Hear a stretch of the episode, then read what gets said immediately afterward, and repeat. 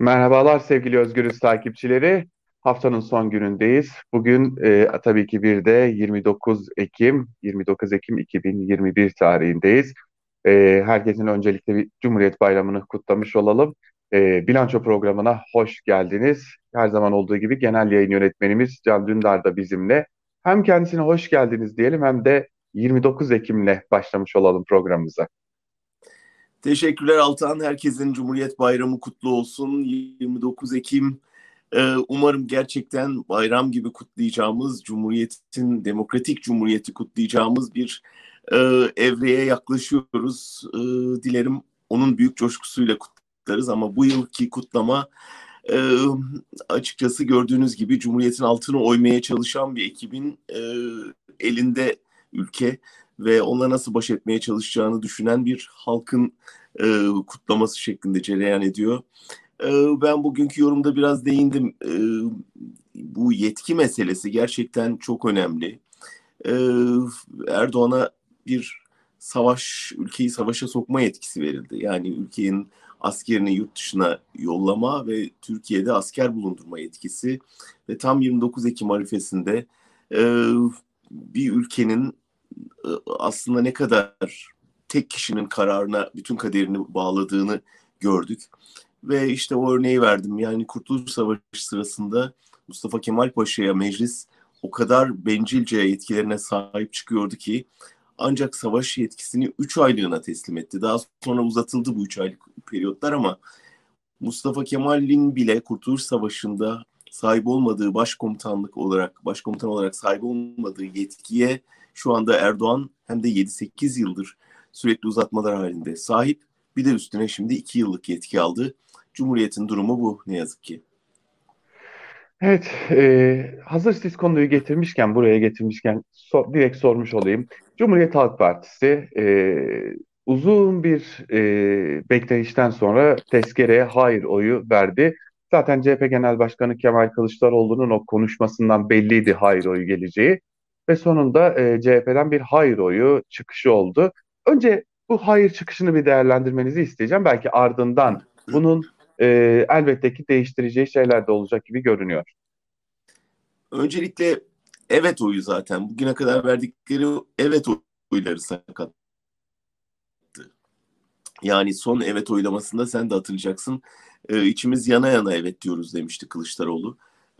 Yani bir partinin içi yana yana bir şey yapmasına gerek yok ki. Yani burada Erdoğan'ın bir Erdoğan'a bir savaş etkisi verilmesi söz konusu. Burada neden insanlar içi yana yana evet demişti ki zaten bunca zamandır.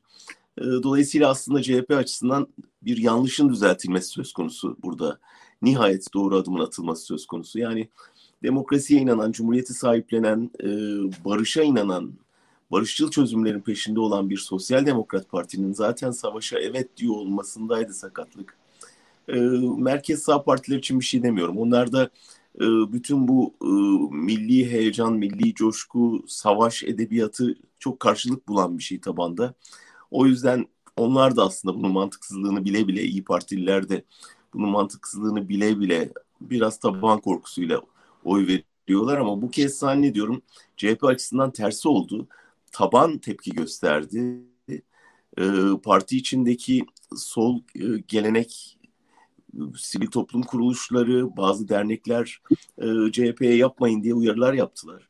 Ve onların etkili olduğunu zannediyorum. Sonunda Kılıçdaroğlu'nun bu noktaya gelmesinde.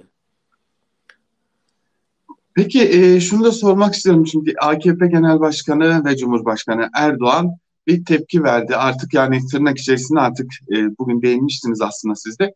CHP'yi bir milli güvenlik sorunu olarak adlandırmaya başladı. E, ve yetmezmiş gibi linç görüntülerini gösterdi CHP lideri Kılıçdaroğlu'nun ve e, Meral Akşener'e yönelen tehdidin bir bölümü bu defa Kılıçdaroğlu'na yönelmiş gibi görünüyor. E, ben aslında şunu sormak istiyorum. Erdoğan'ın e, ruh halini de nasıl değerlendiriyorsunuz? Bozuk.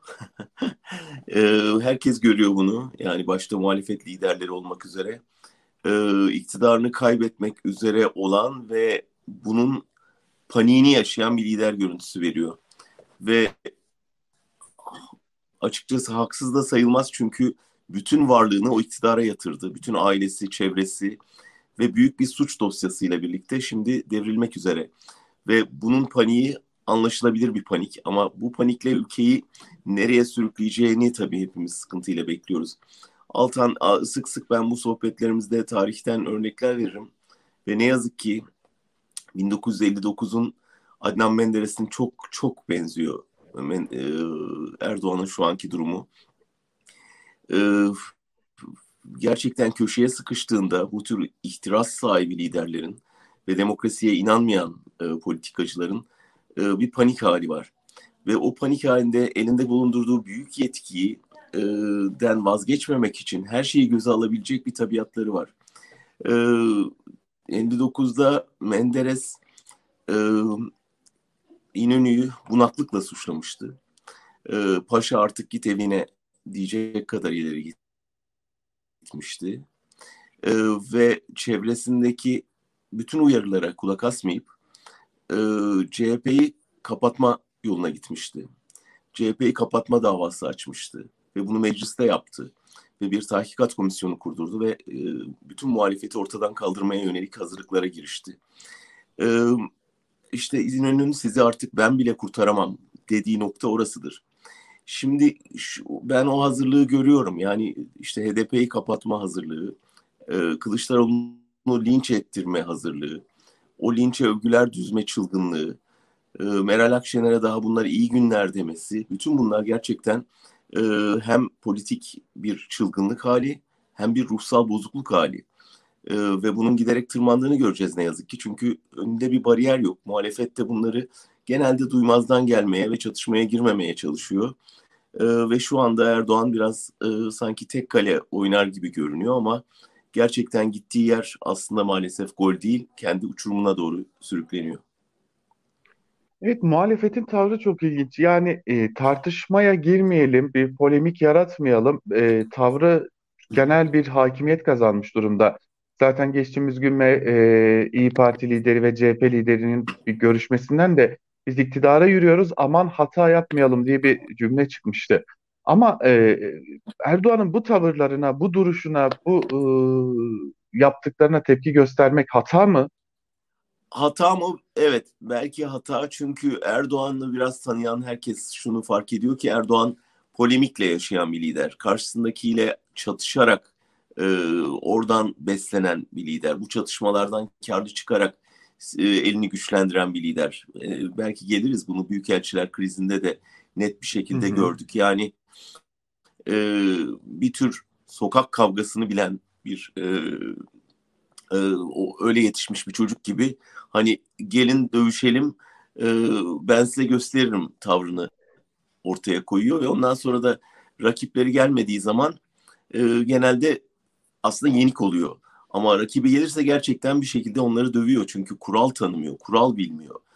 Şimdi kural tanımayan biriyle baş etmek gerçekten zor. Yani bu Obama için de zordu, Avrupa Birliği için de zor, muhalefet liderleri için de zor. Çünkü siyasetin belli kuralları var ya da toplumsal yaşamın belli kuralları var. Yani hepimiz şunu biliyoruz. Yani bir insanın linçinden keyif almazsın normal bir insan olarak almazsın. Norm, bırak politikacıyı. Yani hiçbir insan sadece bir ins başka bir insana değil bir canlıya bir kediye bile hani bir saldırı olduğunda üzüntü duyar. Erdoğan üzüntü duymuyor. O duygusunu kaybetmiş ya da belki hiç yokmuş. Şimdi böyle bir insanla polemiğe girdiğin zaman kaybedeceğin çok belli. Çünkü aynı toplumsal e, duygu modunda değilsin. Aynı insani yapıda değilsin. Aynı e, ruh halinde değilsin. Başka bir şeye kavgaya giriyorsun. Ve o kavgayı kazanmana imkan yok. Çünkü sen e, başka birinin çektiği acıdan ızdırap duyan bir insansan Erdoğan'la girdiğin kavgayı kazanmaya imkanın yok. O yüzden zannediyorum muhalefet şuna karar verdi. Biz görmezden gelelim. Ne yaparsa yapsın kendi başına bırakalım. Orada zaten hani kendi sonunu hazırlıyor. Biz önümüze bakalım ve bir arada yarını inşa etmeye çalışalım ki ben bana bu doğru geliyor. O zaman gelelim siz de hazır o e, oraya gelmişken büyükelçiler meselesine. Şimdi biz geçtiğimiz hafta Cuma günü konuştuğumuzda e, siz zaten söylemiştiniz. Bunu bir blöf olarak da değerlendirmiştiniz. Nitekim öyle olduğunu da görmüş olduk. E, öncelikle şunu söyleyelim. Geçtiğimiz hafta neredeyse cumartesi pazar gününden itibaren bu krizin çözüldüğü ortadaydı. E, büyükelçilerle hem e, Cumhurbaşkanlığından İbrahim Kalın hem de Dışişleri Bakanı Mevlüt Çavuşoğlu görüşmeler gerçekleştiriyorlar. Bir orta yol bulunuyor. E, şimdilik çözüm kriz atlatılıyor ama e, biliyoruz ki büyükelçilerin geri adım plan attığı da yok. Zaten metinden de bu e, anlaşılıyor. Hem Amerika Birleşik Devletleri'nde Dışişleri Bakanı Sözcüsü Ned Price'ın sözlerinden de anlaşılıyor.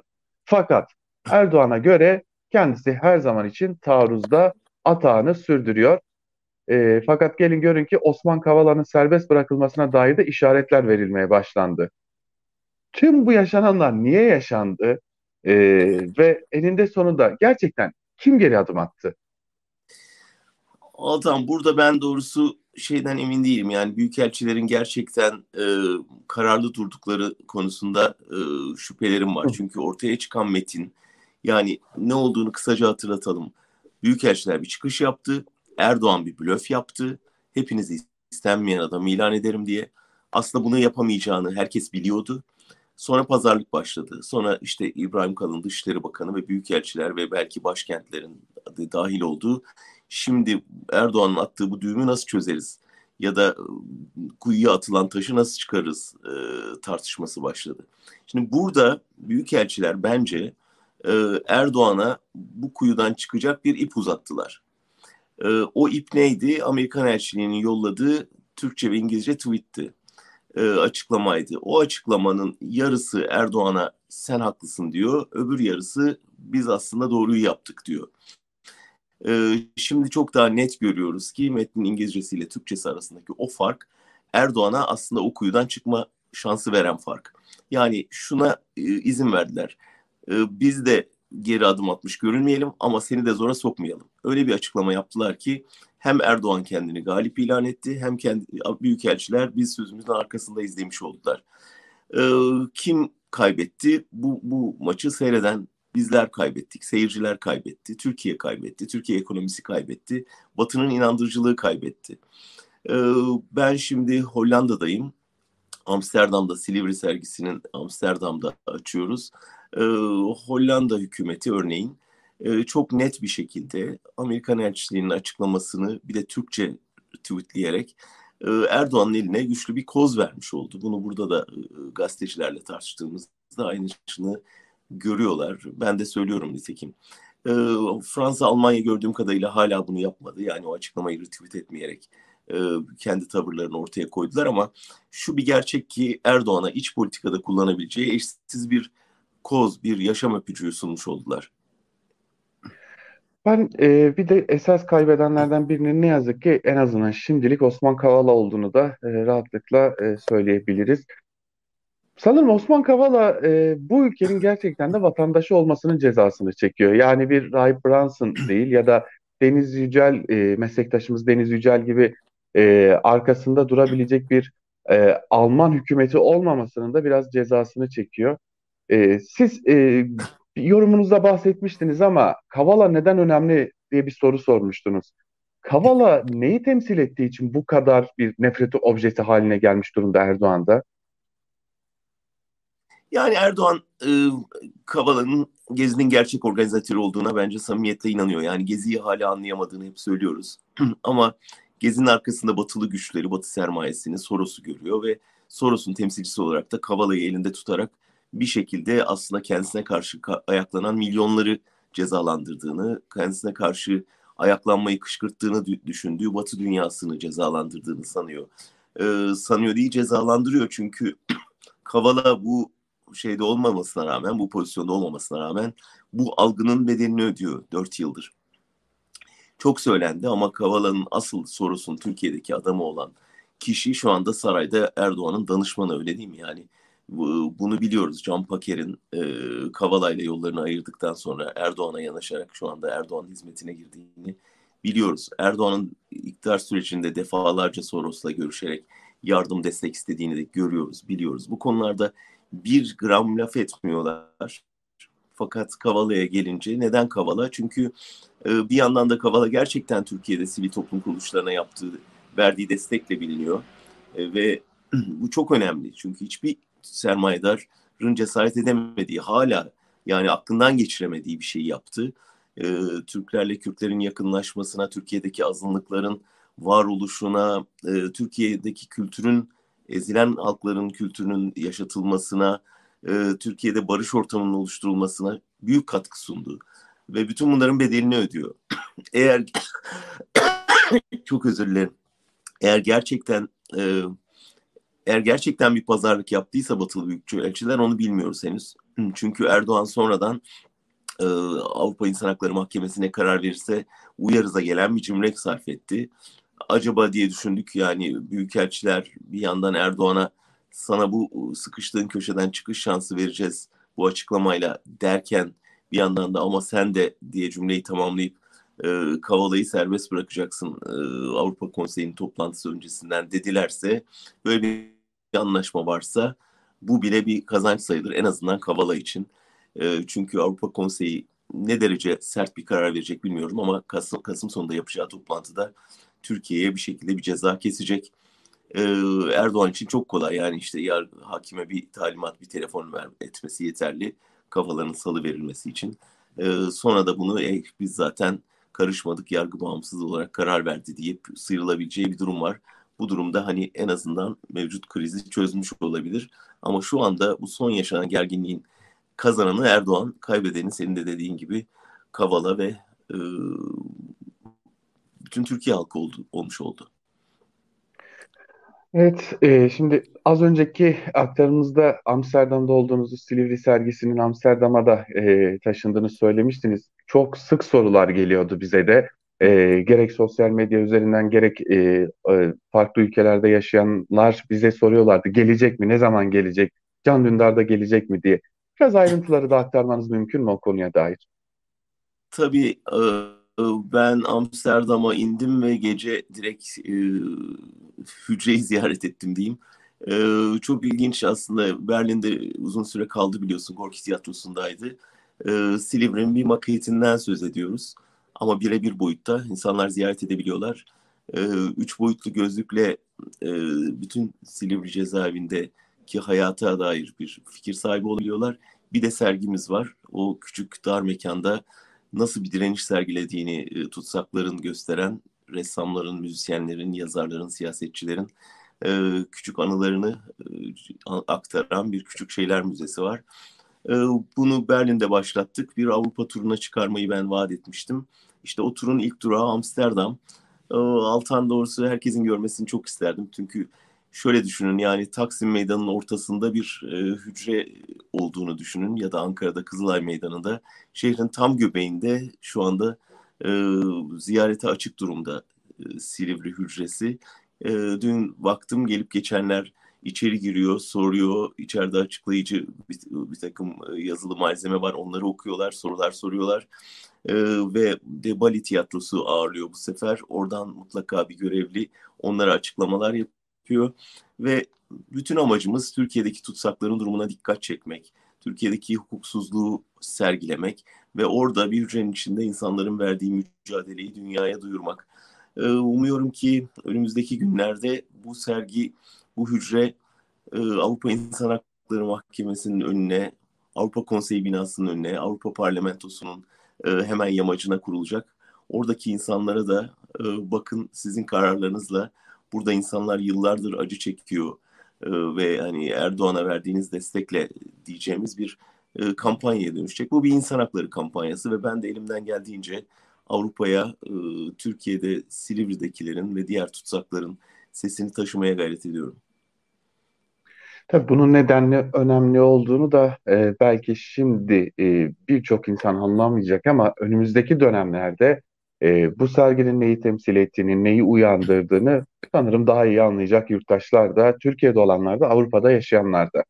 Umarım. Yani ee, şunu da görüyoruz. Çünkü gittiğimiz her yerde hem politikacılarla temas şansı oluyor, hem o ülkenin basınıyla ıı, peş peşe röportajlar yapıyoruz ve ıı, en azından işte hani buradaki unutkanlığı gidermeye çalışıyoruz. Çünkü dünya çok kolay unutuyor. Ee, orada bir sorun olduğunu, bir insan hakları krizi yaşandığını. Dünyanın birçok yerinde yaşanıyor. O yüzden elimizden geldiğince haykırmak durumundayız ki e, unutturmayalım ve en azından dünya kamuoyunun dayanışmasını sağlayalım.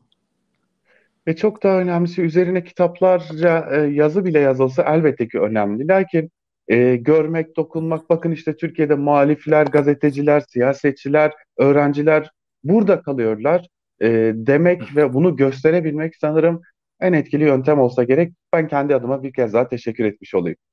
Ben teşekkür ederim Altan. Dilerseniz bugün de bilançoyu da böyle noktalamış olalım.